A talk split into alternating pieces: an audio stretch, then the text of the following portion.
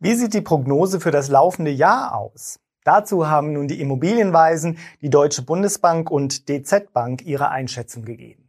Wir zeigen, was die aktuellen Zahlen zur Preisentwicklung bedeuten. Ich bin Andreas von ImmoScout24. Viel Spaß beim aktuellen Preiskommentar im März.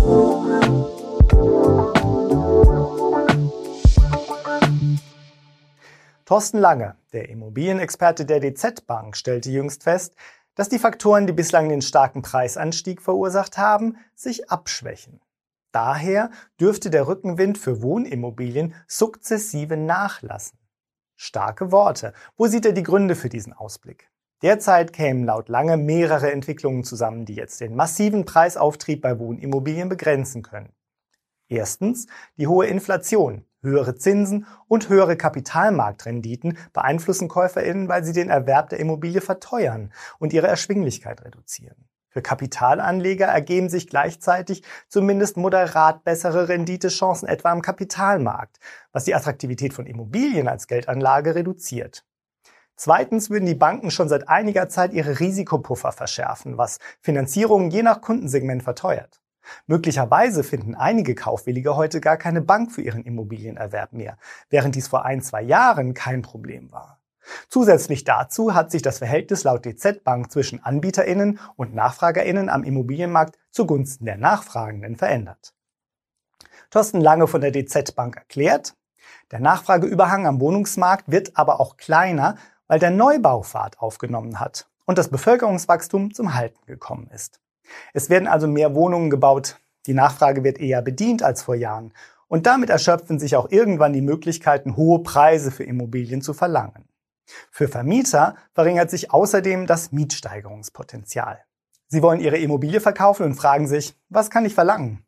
Erfahren Sie, wie Sie Ihre Immobilie richtig bewerten und was das kostet. Schauen Sie gleich einmal rein. Ich freue mich auf Sie. Für die EigentümerInnen von älteren Immobilien ergibt sich noch ein weiterer wichtiger Punkt. Sie werden künftig mehr Geld in energetische Sanierung ihrer Immobilien stecken müssen. Entweder weil es gesetzliche Regularien so verlangen oder weil es die KäuferInnen erwarten.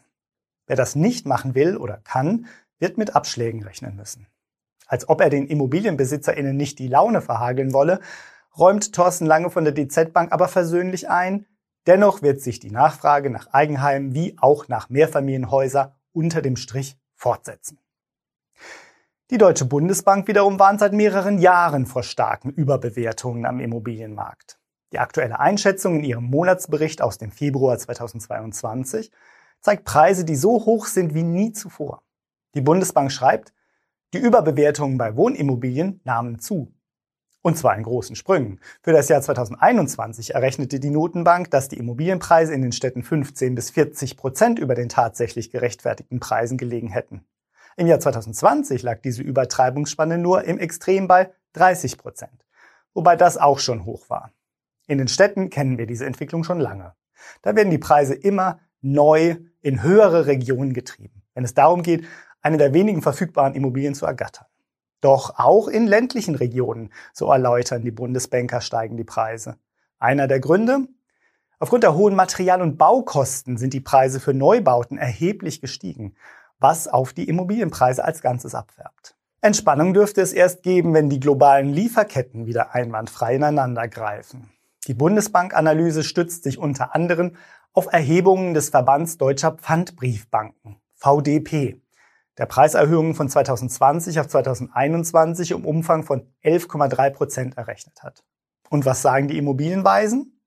Eine noch höhere Teuerungsrate vermelden die Immobilienweisen, ein Gremium von Beratern der Immobilienwirtschaft in ihrem Frühjahrsgutachten.